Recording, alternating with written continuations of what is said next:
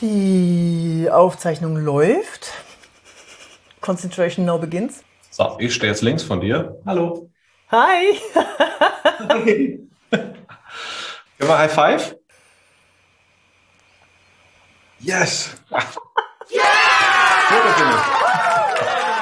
Herzlich willkommen zu Wirke wie du willst Podcast oder eben YouTube-Video. Die, die uns jetzt sehen, die sehen, das ist das YouTube-Video. Für euch, die gerade auf dem Podcast seid, äh, schaut euch das Video auch gerne an, damit ihr seht, wie mein Gast heute aussieht. Ihr seid herzlich eingeladen auf meinem Kanal Yvonne de Barg.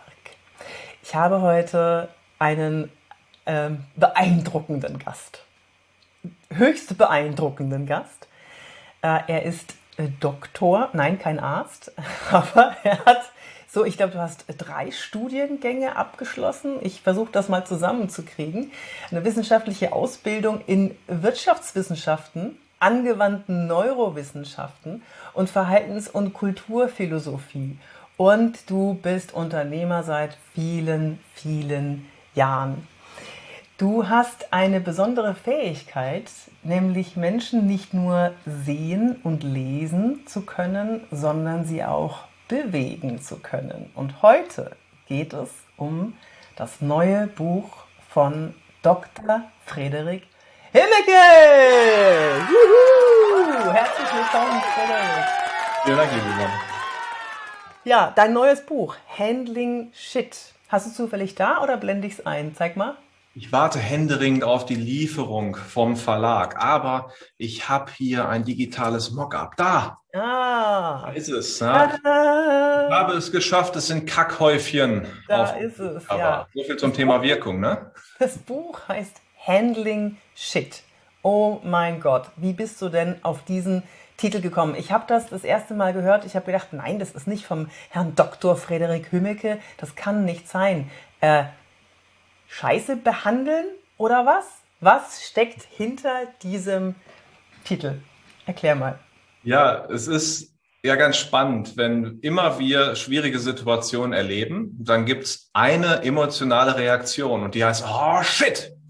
Und das ist genau die Reaktion, die bei allen meinen Mandanten, bei allen meinen Coaches immer wieder auftritt. Ganz häufig kriege ich die Rückmeldung, da hatte ich so eine blöde Situation, dann habe ich die E-Mails aufgemacht, da stand da eine E-Mail und im Betreff stand Handling Shit. Da dachte ich mir, genau das brauchst du jetzt. Und in dem Sinne ist das ziemlich genau das, was eben bei denjenigen entsteht, die Bedarf nach dem Buch haben, nämlich dieser Moment des, oh, shit.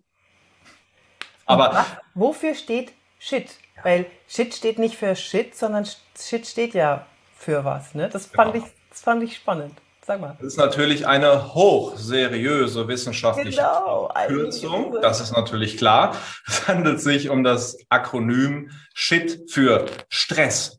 Das sind die Momente, in denen wir Kontrollverlust haben, wo wir nicht mehr wissen, was da gerade so passiert, nicht mehr wissen, wie es um uns geschieht, wo wir spüren, der Puls geht hoch und wir verlieren langsam die Kontrolle. Das ist S für Stress.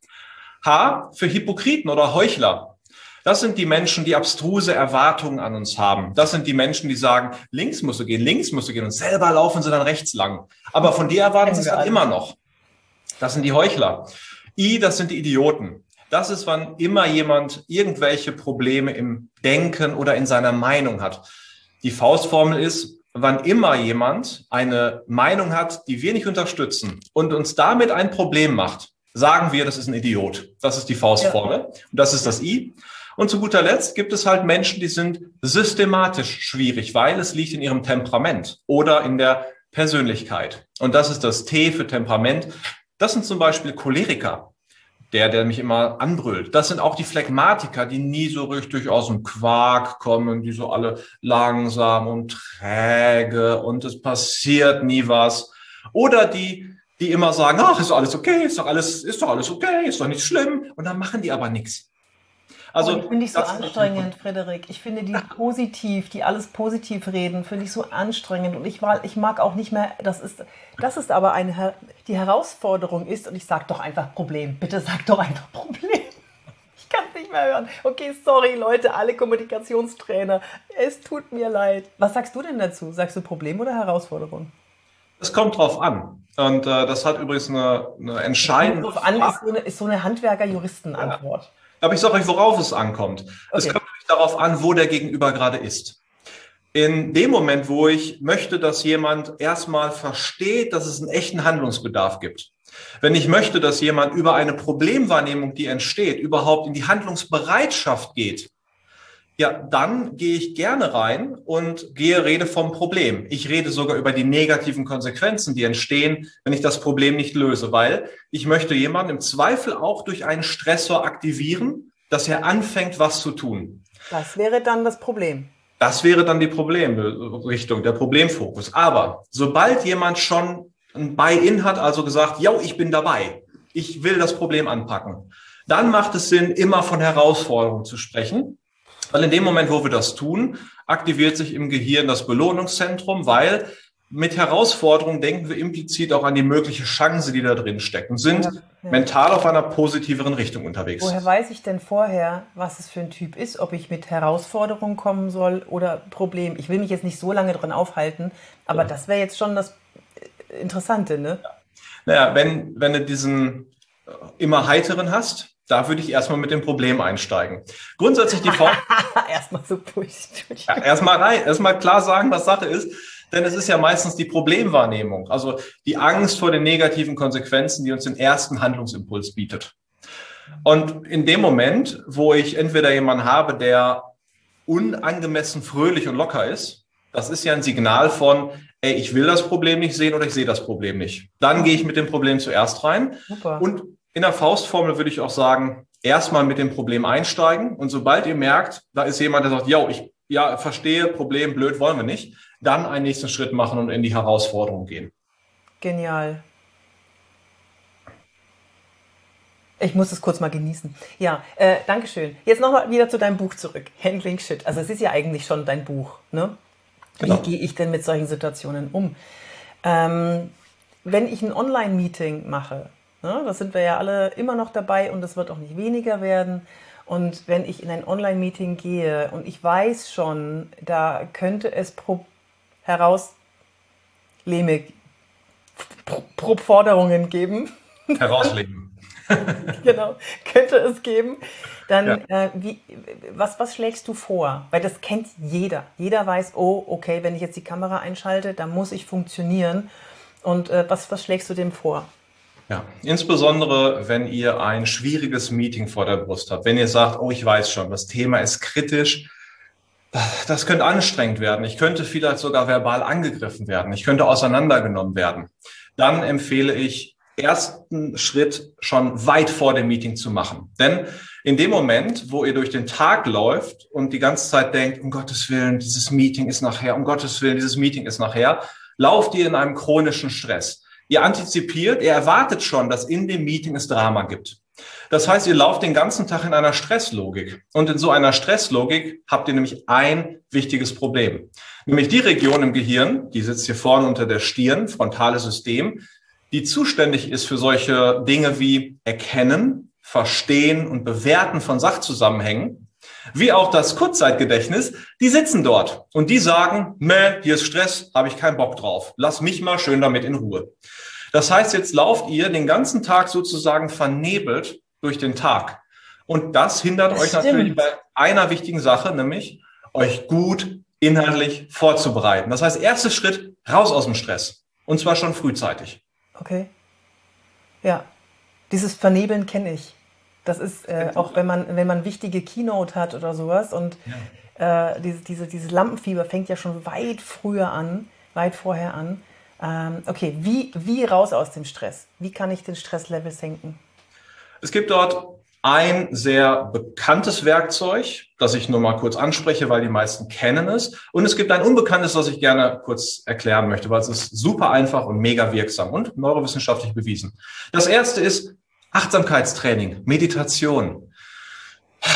Ein paar Mal tief durchatmen, auf den Körper konzentrieren, auf die Atmung konzentrieren. Weil, was macht mir denn Stress? Die Gedanken an dieses blöde Meeting, was da kommt, macht mir Stress. Mhm. In dem Moment, wo ich den Fokus, die Aufmerksamkeit auf meinen Atem, auf mich selber, auf den Spaziergang, auf die Natur, irgendwas, was hier und jetzt im Moment ist, lenke, In dem Moment kann ich nicht gerade meine Aufmerksamkeit bei dem stressbeladenen Thema haben. Das ist ein sehr bekanntes Phänomen. Ich äh, erkläre in meinem Buch sehr differenziert, dass Meditation nichts Esoterisches ist und äh, präsentiere ganz viel wissenschaftliche Forschung, die das belegt. Mhm. Sehr gut, sehr gut. Ein, hat ja dann ja. doch ne, jeder meditiert und äh, wenn jemand gar nichts damit am Hut hat, der sagt, was ist denn das? Also, ne, wird da Om, aber es hat ja nichts mit Om zu tun. Und ich ja. habe äh, eine, also ich bin auch nicht so der Meditierer, ich gehe lieber laufen und mache dabei meinen Kopf frei, aber ich habe tatsächlich mal versucht, die Zwei-Minuten-Meditation. Mhm. So, das ist so für Anfänger, aber zwei Minuten alles ausmachen und zwei Minuten Augen schließen und nichts machen. Und der Akku, der da aufgeladen wird, ich weiß nicht, wer wer ein iPhone hat oder ich weiß nicht, wie die, wie die, wie die Samsung laden, das geht ja unglaublich schnell, wenn du es mal in Ruhe lässt. Und in Flugmodus, zack, ist der Akku wieder voll. So kann ja. man es, glaube ich, vergleichen für die Nerds, oder? Und ja, das Spannende ist, dass es sogar erforscht. Meditation ist auf klugscheißerisch, sagt man, ein Sleep Proxy. Was heißt das? Das ist ein Schlafersatz. Das heißt, zwei Minuten meditieren ist ungefähr so wertvoll wie ein bis zwei Minuten Tiefschlafphase. Und das ist doch mega. Einfach mal kurz die Augen zumachen und sich noch mal ein bisschen der so wertvollen und regenerativen Tiefschlafphase holen. Und natürlich, ich simplifiziere jetzt. Es ist nicht so einfach, wie ich es jetzt sage. Äh, und natürlich passiert nicht eins zu eins im Gehirn das, wenn ich meditiere, wie wenn ich schlafe. Aber es hat doch im, im Großen und Ganzen diese Wirkung. Und das ist toll. Das sollten wir mitnehmen. Mhm, das kann jeder auch ausprobieren. Das ist das Schöne, es kostet euch genau zwei Minuten, das auszuprobieren. Mal zwei Minuten, alles ausmachen, Augen zu, gerade sitzen oder stehen oder liegen. Und genau. dann, mein Bruder hat gesagt, ich meditiere jetzt. Ich mache die Augen zu und plötzlich bin ich weg. Ja. Aber dann schubst mich meine Frau an, dass ich schnarche. das ist schön. In der Tat, Meditation ist unglaublich toll gegen Einschlafprobleme ist ähm, unglaublich wirksam. Also einfach entspannt ins Bett legen, platt hinlegen, Meditations-App anmachen. Die meisten von euch schaffen es keine zehn Minuten, wo ihr euch vorher stundenlang im Bett gewälzt habt. Äh, es geht nur darum, dass wir bei der Meditation unseren eigenen Weg finden. Die einen brauchen eben eine aktivere Meditation, die anderen wollen sie abends zum oder vorm Einschlafen, die nächsten bitte morgens, die nächsten vorm Essen, die nächsten nach dem Essen, die nächsten möchten achtsam essen. Auch das kann man üben, wo man sich auf die Geschmäcker konzentriert. Hier gilt es, dass wir alle anfangen mal zu suchen und Wer das nicht unbedingt immer suchen möchte, der kann dann die andere Methode nehmen, die auch Stress reduziert. Und die hat zwei erste Schritte, die die Stressreduktionswirkung haben. Nämlich erstens, ich benenne, wie es mir gerade geht.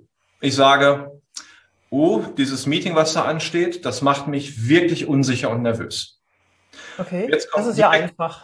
So einfach, ne? Also einfach sag, wie es dir gerade geht. Sag, was dein Gehirn für eine Emotion produziert. Mhm. Schritt Nummer zwei ist dann, dreh das ins Positive um und sag dir, hey, das ist eine tolle Chance.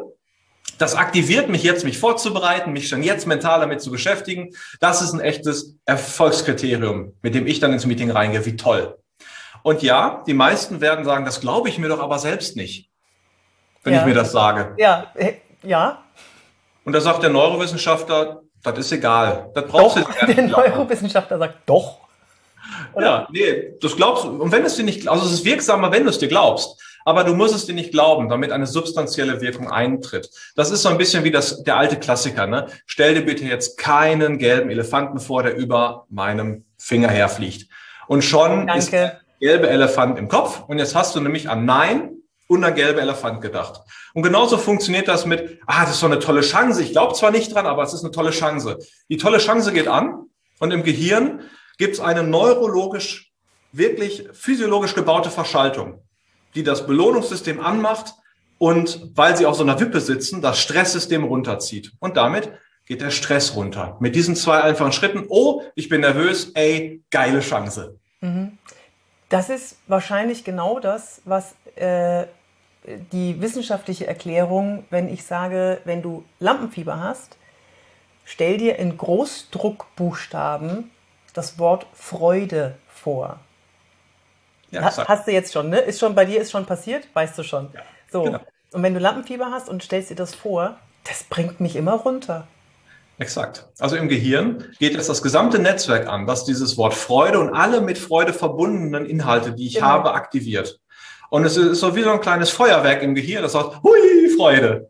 Und das hat einem im Belohnungssystem, greift das an, zieht das Belohnungssystem nach oben. Und wir alle wissen das, ne? wenn wir belohnt und voller Vorfreude sind, dann sind wir nicht gestresst. Und wenn wir gestresst sind, sind wir nicht voller Vorfreude und belohnt. Das heißt, diese beiden Systeme wippen. Mhm. Gehen wir also in die Freude, ziehen wir notwendigerweise den Stress runter. Das muss neurologisch so sein, ganz vereinfacht gesprochen. Aber im Wesentlichen funktioniert es so. Das ja. ist nachweisbar. Die Quellen gibt es in meinem Buch zum Nachlesen. Und Handling diese, genau, im Buch Handling Shit. Und diese Methode heißt Responsibility. Ja, es geht um die Response, die Reaktion. Ability ist die Fähigkeit. Es geht die um die Fähigkeit zu reagieren, wenn man Stress hat. Mhm. Aber es geht auch um die Responsibility, nämlich die Verantwortung. Nämlich ich habe die Verantwortung dafür, wie es mir geht. Bitte versteht euch nicht als Opfer von dem, was euer Gehirn als automatische Prozesse produziert. Mhm. Nur weil euer Gehirn Stress produziert, heißt das nicht, dass ihr dort mitspielen müsst. Ihr habt dort einen Weg dagegen. Und das ist das Wichtige. Okay.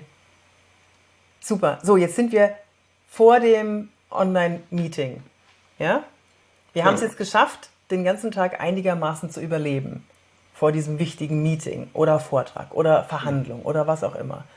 Und äh, lass uns mal bei dem Meeting bleiben, in dem wir damit rechnen müssen, angegriffen zu werden. Ja? Äh, jetzt schalten wir die Kamera an. Jetzt schalten wir den Ton an. So, jetzt geht's los. Und dann sehen wir schon die anderen Gesichter aufploppen. Hm. Oh. Hilf uns, ja. Frederik. Menschen können dann teilweise auch böse gucken und Blicke können dann töten. Ne? Das ist Richtig, so. Genau. Es gibt so diese Stimmungen, die übrigens auch eben über die Kamera und über solche digitalen Medien wie Zoom und Co. rüberkommen. Darf ich mal, darf ich mal ganz aber kurz? Aber das können jetzt die Podcast-Hörer leider nicht hören, aber du kannst beschreiben, was du siehst. Ich sehe eine jetzt sehr böse guckende Yvonne. Ich gucke ganz normal. Ich bin ganz entspannt. Und das wirkt böse. Deswegen, Leute, wenn ihr im Videomeeting seid und ihr wollt einigermaßen sympathisch oder positiv wirken, zieht, tackert euch die Mundwinkel wenigstens ein bisschen nach hinten, weil wir immer, wenn wir entspannt schauen, stellt euch mal vor einen Spiegel und schaut entspannt. Frederik, schau mal entspannt bitte. Genau. Oh, Hilfe. oh Gott, das ist dein entspannt. Ja, ich, ich habe Herausforderungen, was soll ich sagen? ja, aber das ist, du hast es bei mir ja genauso beschrieben. Ne? Wenn ihr ja. entspannt guckt, wirkt das böse. Ne? Genau. Warum? Weil, also jetzt erkläre ich mal was und du sagst mir, ob das stimmt oder nicht. Weil, wenn wir keinerlei Regung in der Mimik zeigen, keinerlei, das heißt nicht gut, nicht böse, nicht gar nichts, dann fehlt dem Gehirn des anderen Information.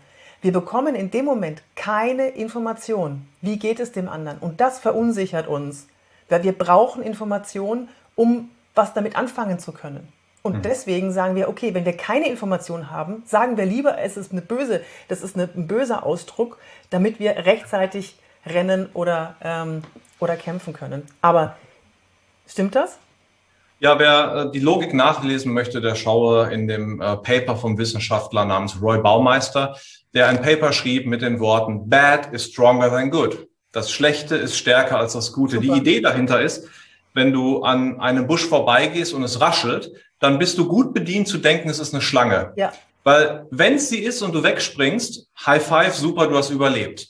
Du willst also eher dazu neigen, vorsichtiger zu sein. Und übrigens, es gibt auch eine neurologische Erkrankung, bei der man systematisch ein neutrales Sicht als ein aggressives Sicht interpretiert. Und das sind Menschen, die systematisch übrigens straffällig werden und gewalttätig sind. Also das, das kann profunde Konsequenzen haben. Was? Ja, ein neutrales Gesicht als sehr aggressives Gesicht zu interpretieren. Ja, wenn man dort eine neurologische Störung hat, die dazu führt, dass das dafür, extrem dass passiert. Das, das, ich kann doch nichts dafür, dass ich das äh, so interpretiere. Deswegen gibt es einige Neurowissenschaftler, die fordern, die ganzen juristischen Systeme nochmal ganz neu zu überdenken. Das ist in der Tat ah, ein, ein Drama, über das wir gesellschaftlich und kulturell nochmal sprechen müssen. Ach, das geht noch weiter. Also Neurowissenschaftler sind keine Fans der Jurisdiktion. Allein schon Zeugenaussagen sind neurowissenschaftlich gesehen sowas von schlecht in ihrer Akkuratheit, in ihrer Genauigkeit, dass die meisten Neurowissenschaftler sagen, Zeugenaussagen sollte man einfach direkt verbieten. Warum? Na, weil die Erinnerung so schlecht ist. Es gibt so, eine ja. sehr bekannte Studie, die Challenger Study. Ja. Was hat man da gemacht? Als diese Challenger, das Raumschiff explodiert ist, hat ein Forscher die Studenten befragt, schreibt mal bitte auf ein Blatt Papier, was ihr gemacht habt, als die Challenger explodiert ist, so am nächsten Tag oder so.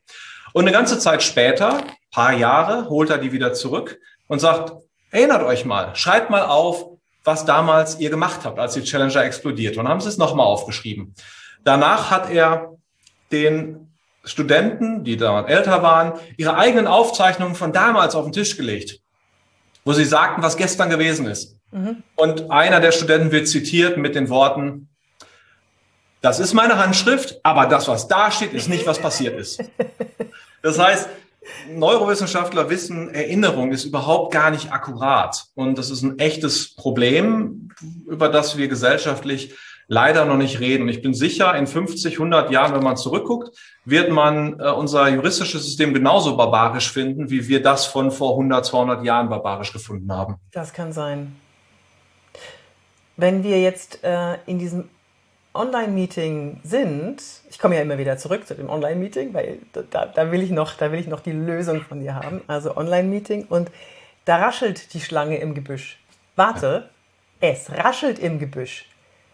Ja, es ist irgendeine Information oder dieses empathielose Gucken. Ähm, die Situation ist so, dass ich sowieso angespannt bin.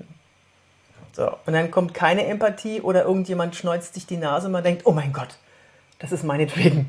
Also nicht schneuzt sich die Nase, ja. aber du weißt schon, was ich meine. Ne? Jemand zieht die Stirn kraus, weil er gerade eine WhatsApp, aber du beziehst es ja sofort auf dich, ja. ne? weil du auf einem gewissen Stresslevel bist. So, was machst du jetzt? Wie, wie kannst du dich jetzt in dieser Situation runterfahren? Beziehungsweise ja. wie handelst du diesen Shit? Ja, im Ideal. Sehr gut. Der Titel des Buches wirkt, oder? Ja. Also im Idealfall hast du jetzt eine gute Übersicht, was denn inhaltlich Schwieriges kommen könnte, denn im Idealfall hast du dich auch noch inhaltlich vorbereitet. Was ich empfehle, ist ein kleines Werkzeug, die sogenannte Shipmap. Was macht ihr dort? Ihr nehmt ganz einfach ein Blatt Papier und teilt es in der Mitte durch. Mhm. Auf die linke Seite oben schreibt ihr ein B für Beziehungsebene, auf die rechte ein S für Sachebene. Und was ihr jetzt macht, ist, ihr schreibt dort einfach chronologisch runter, was denn die konkreten Themen sind, die jetzt für euch schwierig werden können. Auf der Beziehungsebene ist das zum Beispiel sowas wie. Spiegelverkehrt übrigens, Frederik. Bitte? Du bist spiegelverkehrt übrigens. Aber ist egal. Ja, ja, ist egal. Ich, ich, ich hole einen Spiegel rein, wenn das hilft. also B, B ist auf der einen Seite, Z ist auf der anderen Seite. Ne?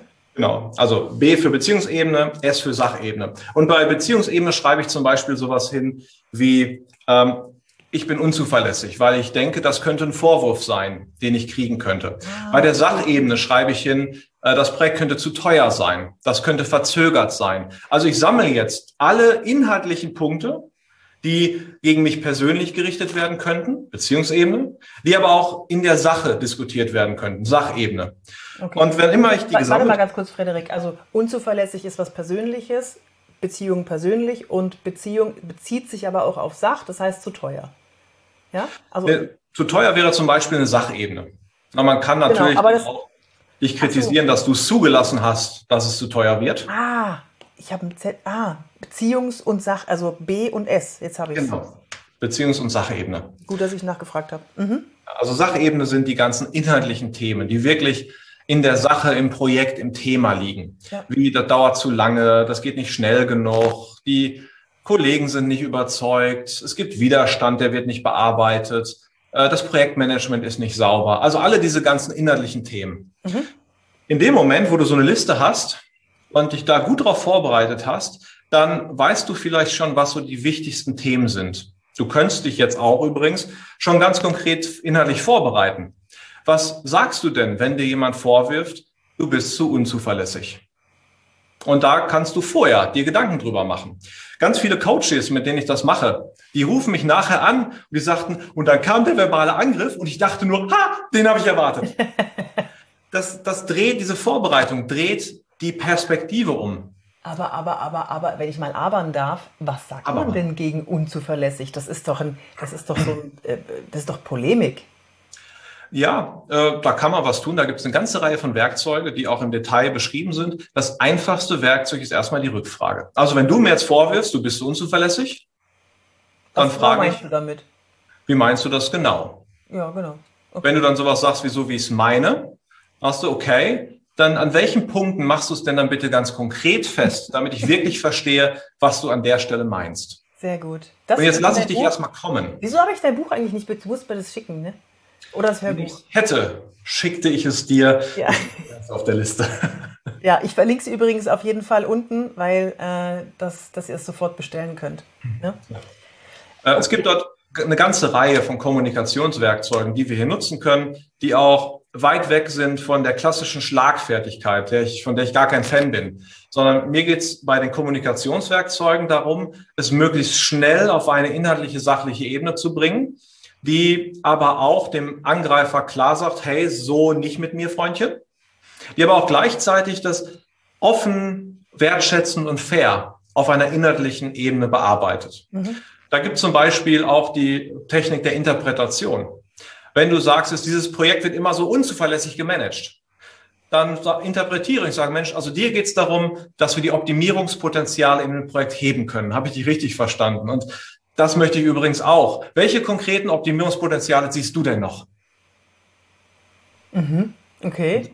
Dann warte ich das ab. Ihr seht, ich bin jetzt sofort auf einer inhaltlichen Sachebene. Ich bin im Konstruktiven, ich bin in einem Lösungsfokus. Und damit raus aus dem verbalen Angriff. Und ja, wenn, wenn du die Frage falsch interpretiert hast, beziehungsweise nicht so interpretiert hast, wie er es tatsächlich gemeint hat, bist du trotzdem auf der sicheren Seite weil du, das fühlt sich ein bisschen an wie Aikido. Ja, mhm. du nimmst was, das ist ja diese, diese Kampfkunst, die mit der Energie des Angreifers arbeitet und ihn dann mit seiner eigenen Energie zu Fall bringt. Und so mhm. fühlt sich das gerade für mich an. Das heißt, du sagst, äh, ich verstehe das so, dass Optimierungspotenzial da ist. Äh, was wäre denn deiner Meinung nach ein, zwei, drei Optimierungspotenziale, die du noch siehst? Wo könnte man noch eine Stellschraube drehen? Jetzt hat er schon längst vergessen, dass das gar nicht die äh, der Grund war, wo, warum er es gesagt hat und fängt an selber. Das ist ja genial. Das ist das Schöne. Wir kommen nämlich sofort in einen Lösungsfokus. Und ob der andere will oder Wahnsinn. nicht. Wahnsinn. Oh, wir machen konstruktiven Mitarbeiter. Ja. Und das ist das Schöne. Also was wir machen ist, äh, wir reden hier über die grundlegenden Ideen von Kommunikation. Wir haben zwei Ebenen, da haben wir sie wieder, Beziehungsebene und Sachebene. Ja. Wenn äh, klassische Beispiele kommen von Watzlawick und Schulz von Thun, wenn ein Ehepaar an der Ampel steht ja, ja. Und es ist grün. Es ist grün. So, das kann jetzt auf der Sachebene der Appell sein, jetzt fahr doch endlich los. Oder auf der Sachebene einfach das faktische Statement zu sagen, guck, da grün ist echt grün, mehr meine ich da gar nicht. Es kann aber auch auf der Beziehungsebene sein, nämlich du bist ein blöder Fahrer oder die Selbstoffenbarung, ich hab's eilig. So, und die Angriffe laufen ja systematisch auf der Beziehungsebene. Und was ich mache, ist, ich sage, wenn Kommunikation eh unscharf ist, also es eh nicht offensichtlich klar ist, welche Ebene gemeint sein muss, mhm. ja, dann kann ich mir doch die schönste aussuchen. Und diesen Interpretationsspielraum, den schnappe ich mir und sage, dann war das wohl ein positiv gemeinter Appell. Ah, lieber Kollege, Sie wollen das Projekt also auch verbessern. Herzlichen Dank dafür. Welche konkreten Ideen haben denn Sie? Und jetzt spiele ich den Ball zum Gegenüber. Boah, jetzt darf der sich üben. Ne? Also ich, wenn ich mir das vorstelle, das, äh, du gibst ja auch Seminare, ne? Genau. Und übst du dann sowas auch mit den Leuten? Ja, das ist das, äh, mein, mein schönster Teil in Seminaren, wenn Teilnehmer mich die ganze Zeit auch mal beleidigen können und sich dann auch gegenseitig beleidigen können. Also wir machen wirklich alle Angriffe von du blöde Sau, also ne, die, das ganze Spektrum der verbalen Angriffe üben wir da. Und in der Regel so nach 10, 15 Minuten Training fängt es an, dass die Teilnehmer sicher und souverän dort sitzen und sagen, wie meinst du das genau mit Sau? ja, und jetzt erklär doch mal, wie du das gemeint hast, wenn du gesagt hast, du dumme Sau. Also viel Spaß dabei. und ganz schön ist es jetzt dann, übrigens, den, also der Gegenüber, der mich jetzt beleidigt hat, der wird jetzt gucken wie ein Kaninchen ins Fernlicht. So nach dem Motto, hä? Wie soll ich jetzt erklären? Du, hä? Und an der Stelle reicht dir jetzt die Hand und sagt, Mensch, wahrscheinlich meintest du doch, dass es hier einige persönliche Konflikte gibt, die wir nochmal klären sollen, oder? Das kann ich gut verstehen und das, das finde ich richtig, dass wir an solchen Themen ansetzen. Wann haben wir denn mal einen ruhigen Moment, wo wir offen und wertschätzend drüber reden können? Mhm. dann kann man die Hand reichen und wirklich eine Klärung herbeiführen. Das muss man echt üben. Dafür ja. gibt es dann die Trainings oder auch übrigens das Buch. Da gibt es äh, Übungsblätter. Wie heißt das Buch nochmal? Handling Shit. So, dann sind wir jetzt drin. Wir haben, wir haben schlagfertig, wir haben uns diese Liste gemacht, ne? diese Beziehungsseite und Sachebene, also Beziehungsebene und Sachebene. So, das haben wir jetzt. Äh, das heißt, wir können dann immer wieder reagieren, reagieren. Jetzt, jetzt bringt uns jemand so in Bedrängnis äh, mit immer wieder Ja, aber, ja, aber, ja, aber. So. Und du bist nur die ganze Zeit am am Aushebeln. Du bist nur am Treten, Wursteln, Treten ist vielleicht schlecht, aber bist ständig nur am ja. dich winden, äh, versuchen, schlagfertig ins Anführungszeichen zu antworten. Irgendwann ist die Kraft zu Ende. Hm. Ja. Und dafür gibt es auch weitere Kommunikationswerkzeuge, wie zum Beispiel die Verbalisierung mit Metakommunikation. Ich mache es mal vor. Ehrlich gesagt, die Art, wie wir hier gerade miteinander reden, äh, die, die finde ich schade. Ich würde so gerne die Themen inhaltlich klären. Ich erlebe hier aber eher so ein Ja, aber, so ein Hin und Her, als ob wir uns mit Schäufelchen im Sandkasten sitzen, gegenseitig die Köpfe einhauen. Wie ja, schaffen wir es denn jetzt, inhaltlich zum Thema zu kommen und das, was wirklich zu klären ist, zu klären gemeinsam? Also das ist jetzt aber Ihre Ansicht. Was meinen Sie denn damit genau? Dass es Ihre Ansicht ist. Hm. dass Sie das Gefühl haben, aber wir meinen das ja gar nicht so. Hm, wie meinen Sie es denn? Wir meinen das ganz sachlich. Das ist super. Dann lassen wir uns doch die sachlichen Argumente mal durchgehen. Das freut mich sehr. Was sind denn die wichtigsten Kritikpunkte, die Sie jetzt gerne gelöst hätten?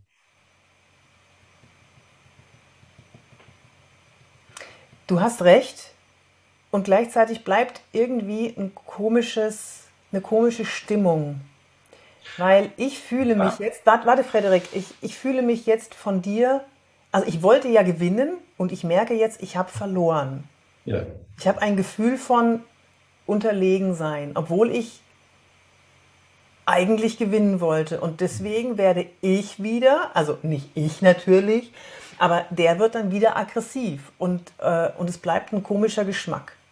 Exakt. Erster Gedanke dazu, wenn dich jemand verbal angreift, wenn dich vielleicht sogar jemand beleidigt und er fühlt sich nachher nach einer sachlichen und inhaltlich präzisen und auch korrekten und wertschätzenden Rückantwort als Verlierer, weil er euch nicht gut genug angegriffen hat. Ja, dann genau. würde ich erstmal sagen, selber schuld. Also, wenn du versuchst, mir einen auf die Glocke zu hauen und dabei mit der Faust vor der Wand haust und dir wehtust, das ist jetzt erstmal dein Bier. Gleichzeitig schlage ich aber trotzdem vor, dass jetzt ein Akt der Größe hinterherkommt, nämlich ein Handreichen und sowas wie, Mensch, ich verstehe ja, dir geht es hier um die Sache. Und ich weiß es sehr zu schätzen, wie du dich für die Sache einsetzt. Das ist doch natürlich auch dein Job. Also ja. lass uns da doch nochmal gucken, wie wir jetzt gemeinsam das lösen können. Ja. Das heißt, ihr reicht die Hand über den Tisch, aber bitte erst nachdem dem Angreifer und auch den Umsitzenden klar geworden ist, dass das ein Punktsieg für euch war. Okay, das verstehe ich. Ähm, oh, ich, mir, ich könnte dich fragen, fragen, fragen, fragen, fragen. Äh, was ist denn, wenn andere zuhören und es um Gesichtwahn geht? Großes Problem. Ja, weil dann will jeder gewinnen. Ja. Das, also wir sprechen jetzt hier Beispielsituationen und nicht ja. immer funktioniert jedes Werkzeug in jeder Situation. Ich mache aber mal ein Beispiel. Äh, was gut funktionieren kann, ist der Verweis an eine Autorität in dem Moment, wo ich eine erste Abwehr gemacht habe, wo ich sage, lieber Kollege, ähm, es macht mich ein bisschen traurig, dass wir auf dieser Ebene, in dieser Art miteinander reden. Ich frage mich, wie wir zu einer Lösung kommen. Lieber Chef, was meinen denn Sie? Wie können wir das jetzt hier an dieser Stelle lösen? Das heißt, ich delegiere die, die, dieses Lösungsthema. Bitte nicht, wer hat jetzt recht und sagen Sie doch auch mal was? Nee, bitte, lieber Chef, was ist denn Ihre Idee, wie wir das jetzt lösen? Mhm. Das könnt ihr wegdelegieren und habt damit einen Verweis auf einen Dritten. Ja. So könnt ihr aus dem Gekeppel, aus dem Einzelkonflikt zum Beispiel rausgehen. Das kommt wirklich auf die Situation an, glaube Definitiv. ich. Ne? Und auch, auch auf das, was passiert ist. Wenn das äh, Kindergarten Schaufelkloppen ist, ne? mein, mein Schippchen, dein Schippchen, Und dann sagt man, Chef, äh, was, was wäre denn jetzt, wie könnten wir das denn lösen? Dann sagt der Chef, ihr habt sie doch nicht alle. Vertragt euch, Kinderchen. Ne? Ja. Also ja. grundsätzlich ist immer wieder das Thema Wertschätzung zurückgehen. Der Rollenverweis ist dort eine tolle Sache. Mhm. Ähm, ihr könnt sowas sagen wie, lieber Herr Kollege, ich verstehe ja, dass es Ihre Rolle ist, den Finger hier auch vielleicht mal aggressiv in die Wunde zu legen. Das ist Ihr Job und Ihr Beitrag, dieses Projekt erfolgreicher zu machen.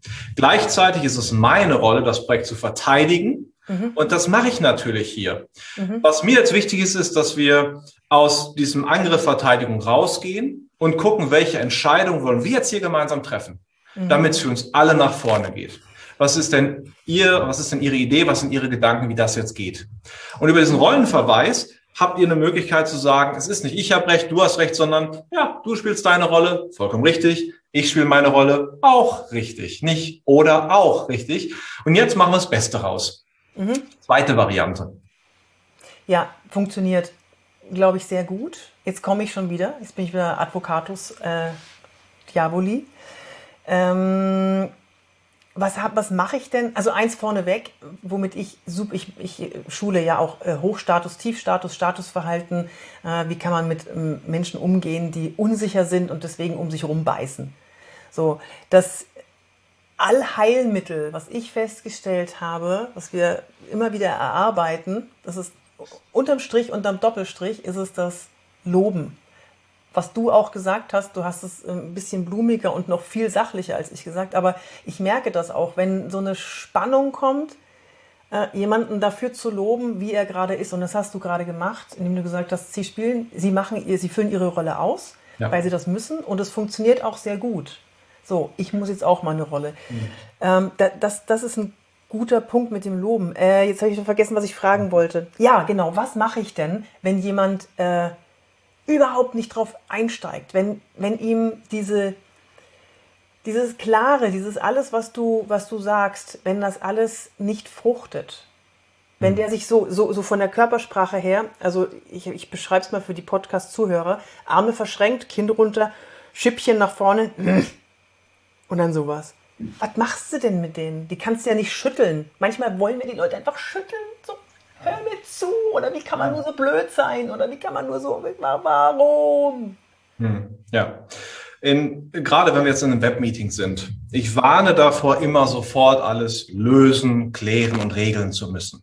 Wenn der andere gerade einen verbalen Angriff uns gegenüber gestartet hat, wir haben abgewehrt, jetzt sitzt er da und hat verschränkte Arme und grollt und ist böse. Ja. ja. Und er sagt aber nichts mehr. Ja, so okay.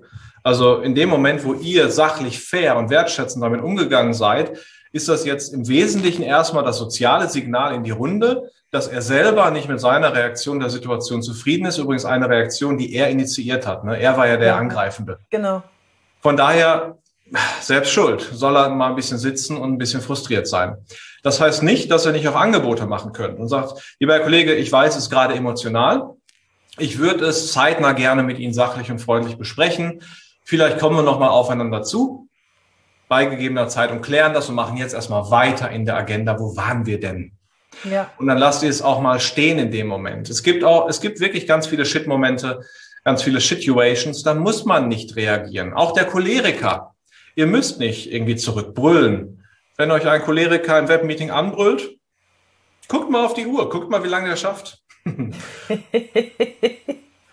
toller Perspektivwechsel. In dem Moment, wo ihr dann auf die Uhr geht, oh, oh, oh, die meisten schaffen eine Minute maximal. Also das Königsklasse ist der Brüller über eine Minute. Und dann einfach mal still sein. Ich habe mal was gemacht. Ich oute mich jetzt. Das weiß ich noch nicht, ob ich das drin lasse oder rausschneide. Frederik, ich habe mal was gemacht bei einem Vortrag, bei einem Training. Da hatte jemand so einen Anfall, einen hat sich über, die, über das eigene Unternehmen ausgelassen und war nicht mehr zu stoppen. So ein äh, Logorö, Sprechdurchfall, aber auf einem relativ hohen Level. Und ich habe den einfach gemutet und habe dann gesagt, hört ihr den Peter noch? Peter? Und dann, dann, dann war es okay. Also ich finde. Sag, dass das okay ist. Sag, dass ich. Ja, ich finde es insbesondere dann, wenn du die Verantwortung hast dafür, dass ein Meeting sachlich und konstruktiv und wertschätzend verläuft. Ähm, finde ich es teilweise auch, um den Gegenüber zu schützen, weil die sind ja dann teilweise auch in einer Stressreaktion. Die sagen ja Sachen, die meinen sie nicht. Ne? Ja. Überlegt mal, was ihr alles schon in stressigen Situationen gesagt habt, wo wenn ihr ehrlich mal reflektiert, ihr selber sagt, um Gottes Willen habe ich das gesagt. teilweise schützt du als Moderator den Brüller vor sich selber. Ja. Ich würde da auch an der Stelle im Zweifel sehr offen mit umgehen. Metakommunikation ist das wieder eine Aussage über die Kommunikation und dort einfach auf Mute schalten und sagen, Mensch, ich, tut mir leid, ich habe Sie an der Stelle einmal gemutet, weil ich verstehe, Sie sind aufgebracht, aber dieser Stil der Kommunikation, das ist einen, den möchte ich jetzt nicht haben. Fühlen Sie sich bitte frei, sich zu entmuten, sobald es wieder für Sie okay ist dann weiter im Thema, ganz konsequent.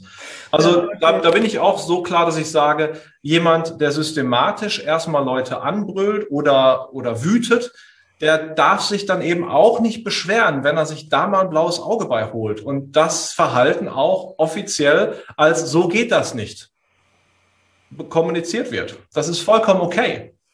Also da okay. muss man nicht alle vor sich selber schützen. Das darf man lernen, dass es eine blöde Idee ist, in einem Meeting rumzubrüllen. ja. Ja, also du meinst, ich bin jetzt exkulpiert, ja? Vollkommen. Ich schreibe dir gerne ein Zertifikat. Dankeschön. ähm, wir haben, ich, ich wusste, dass ich mit dir länger quatsche, als es, als es eigentlich normalerweise meine Zuhörer oder Zuschauer gewohnt sind. Aber ich könnte dir sowieso noch stundenlang zuhören. Ich hätte gerne noch ähm, so die, kurz den Inhalt deines Buches, weil ich glaube, dass das wichtig ist für viele, ähm, da reinzulesen, nicht nur reinzulesen, sondern es tatsächlich, und jetzt passt auf, durchzuarbeiten. Mhm. Weil da sind viele Übungen drin, da sind viele Ideen drin, das muss man erstmal Häppchen für Häppchen verkraften. Wichtigste Frage ist, kann man das querlesen? Nach, äh, kann man da reinspicken oder sollte man das von vorne bis hinten durchlesen? Ist das aufgebaut aufeinander? Ja, es baut aufeinander auf, aber gleichzeitig kann man jetzt zum Beispiel springen zu den zwölf Kommunikationswerkzeugen für verbale Angriffe mhm. und kann sich die schon mal raussuchen. Man kann sich schon mal die Shipmap raussuchen und sich gut vorbereiten auf schwierige Meetings. Wenn man nur das macht, ist man immer noch besser aufgestellt, als wenn man jetzt erstmal anfängt, ein Buch von vorne durchzulesen. Äh, gleichzeitig ist es aber auch wichtig, mit einer gewissen Haltung in diese Gespräche reinzugehen. Mhm. In dem Moment, wo man dieselbe Kommunikationsinhaltsbotschaft sendet, aber mit einer anderen Tonalität, kann es ganz schnell auch eskalieren. Ich kann sagen, lieber Herr Kollege, ich habe gerade nicht das Gefühl, dass wir noch auf einer sachlichen Ebene unterwegs sind. Wie kommen wir denn da wieder hin zurück? Natürlich sind wir auf einer sachlichen Ebene unterwegs. Ich weiß gar nicht, wie Sie darauf kommen, dass es nicht sachlich ist. Was an der Ebene ist denn gerade aus Ihrer Sicht sachlich? Alles. Ich habe mich nur auf die Sache, ich habe mich nur auf das Projekt bezogen, dass es nicht läuft und dass es anscheinend an Unterlagen hängt, die Sie noch nicht geliefert haben. So, das ist eine reine Sachinformation. Super, das freut mich sehr, dass wir da Themen haben, wo wir mal gemeinsam draufschauen können und gucken, wie wir die optimieren. Wollen wir ganz vorne beim ersten Thema anfangen? Was ja, fehlt? Ich würde sagen, Sie liefern einfach schneller, weil es hängt so ein Rattenschwanz dran, wir kommen alle nicht weiter. Was meinen Sie damit schneller? Sie wissen genau, wann Deadline ist. Das wissen Sie. Hm. Und was schlagen Sie dann jetzt vor, wenn ich doch eh Dass weiß? Dass Sie schneller arbeiten. Hm. Woher wissen Sie denn, wie schnell ich arbeite? Weil ich die Unterlagen nicht rechtzeitig bekomme. Hm. Welche Unterlagen denn jetzt genau? Ich möchte sicherstellen, dass Sie auch wirklich die kriegen, die Sie möchten. Die, die noch fehlen. A, B, C und D. Darauf warten wir schon seit zwei Wochen und wir kommen nicht weiter. Wie sieht es dann mit E und F aus, Frau Kollegin? Mit was? Mit E und F, haben Sie die gekriegt? Ja, die sind da. Super. Das ist ja schön, dass wenigstens einiges angekommen ist. Ich kann es mir gerade noch nicht erklären, wie es dazu gekommen ist. Und ich verstehe dort ihre, ihr Bestehen darauf, dass sie die Dinger kriegen. Es tut mir leid, wenn es wirklich nicht angekommen ist. Lass uns doch gemeinsam schauen und das lösen. Wie wäre das? Ja, sehr gerne. Wann bekommen wir A, B, C und D?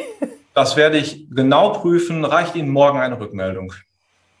Morgen reicht mir eine Rückmeldung. Ja. das machen wir doch. Und äh, dann freue ich mich, wenn wir da alle Missverständnisse aus der Welt räumen. Wäre das okay so? da würde ich mich sehr freuen, wenn wir in dem Projekt vorankommen. Vielen Dank, Herr Dr. Das ist mir auch sehr wichtig und herzlichen Dank ist ja auch Ihre Rolle, auch mal den Finger in die Wunde zu legen. Ähm, von daher freut es mich, wenn wir da jetzt alles aus der Welt räumen. Danke sehr. Also, ihr, ihr könnt das Wochenende. Ja, du kannst das halt, ne? Das ist, aber wer kann das schon so? Vor allem, du bleibst ja auch ruhig. Und äh, ich habe ja an mir jetzt schon gemerkt, dass ich schon, schon ne, hier puff, Schlagader, Pulsschlagader, duf, duf, duf. Das Schöne ist, ich will mich jetzt in die Ecke drücken. Und du bist für mich ruhig und sachlich geblieben. Für mich ist das nicht anstrengend, weil ich wende ein Werkzeug nach dem nächsten an, ganz stumpf, ohne groß nachzudenken. Hirn aus, Methode an. Selbst wenn ich Stress habe, ein Werkzeug nach dem nächsten. Aber es ist übrigens auch wichtig, wie ich das liefere. In dem Moment, wo ich sage, ja, so mit dem, äh, natürlich können wir jetzt mal gucken, wo das ist. es ist eine ganz andere Stimmung. Ne? Also die, die Klarheit und diese Ruhe und die wertschätzende Grundhaltung des, ey, mir geht's hier wirklich um die Sache. Die gilt es auch wirklich zu üben und die gilt es auch wirklich zu klären, dass das sauber und effektiv läuft. Ja, und das lernt man alles in deinem Buch oder in deinen Seminaren, lieber Frederik. Genau. Vielen Dank, das war echt cool. Vielen Dank. Äh, wenn ihr, Frederik, äh, ich verlinke deinen Kontakt alles in den, in den Show Notes oder hier unten unter dem Video. Vielen, vielen Dank. Ich bin so gespannt auf das Buch. Ich werde es auf jeden Fall durcharbeiten. Auf jeden Fall. Und wenn ich dann was ähm, rauspicke für euch, dann werde ich das nochmal teasern. Ne? Wenn ich dann irgendeine Methode finde, dann, dann schicke ich dir das auch, das äh, Video, dass du sagen kannst, ja, das stimmt, das hast du richtig verstanden. Oder du sagst dann, nee, kannst du das Video nochmal machen, das stimmt so nicht. Aber ich werde auf jeden Fall dann deine, dich, dich als Quelle benennen und nochmal das Buch benennen. Ich bin da echt gespannt drauf. Vielen Dank und vielen Dank an euch, ihr Lieben, fürs Zuhören. Ich hoffe, ihr konntet ganz, ganz viele rausziehen und auch ans Zusehen. Ich hoffe, ihr konntet viel rausziehen, auch beim Zusehen. Und äh, wünsche euch ganz, ganz viel Spaß Frederik, ich gebe dir nochmal ähm, ein Abschiedswort, wenn du möchtest, für über Handling Shit und dann sage ich nochmal ganz kurz Tschüss. Ja, vielen Dank. Äh, eine Frage habe ich übrigens nicht beantwortet, nämlich wie ist das Buch aufgebaut? Und am Ende geht es um eine Geschichte von einem Arzt, der von seiner ganzen Abteilung und seinem Chef ins Exil in ein anderes Krankenhaus geschickt wurde und nicht mehr operieren durfte. Das war ein Coachie von mir. Und als letzte Geschichte kombiniere ich ähm, in diesem Buch alle Werkzeuge und zeige, wie es gelungen ist, den aus dem Exil zurückzuholen und dafür zu sorgen, dass er sogar seinen neuen Boss dort installiert hat. Und das alles mit oh. den Methoden von Handling Shit.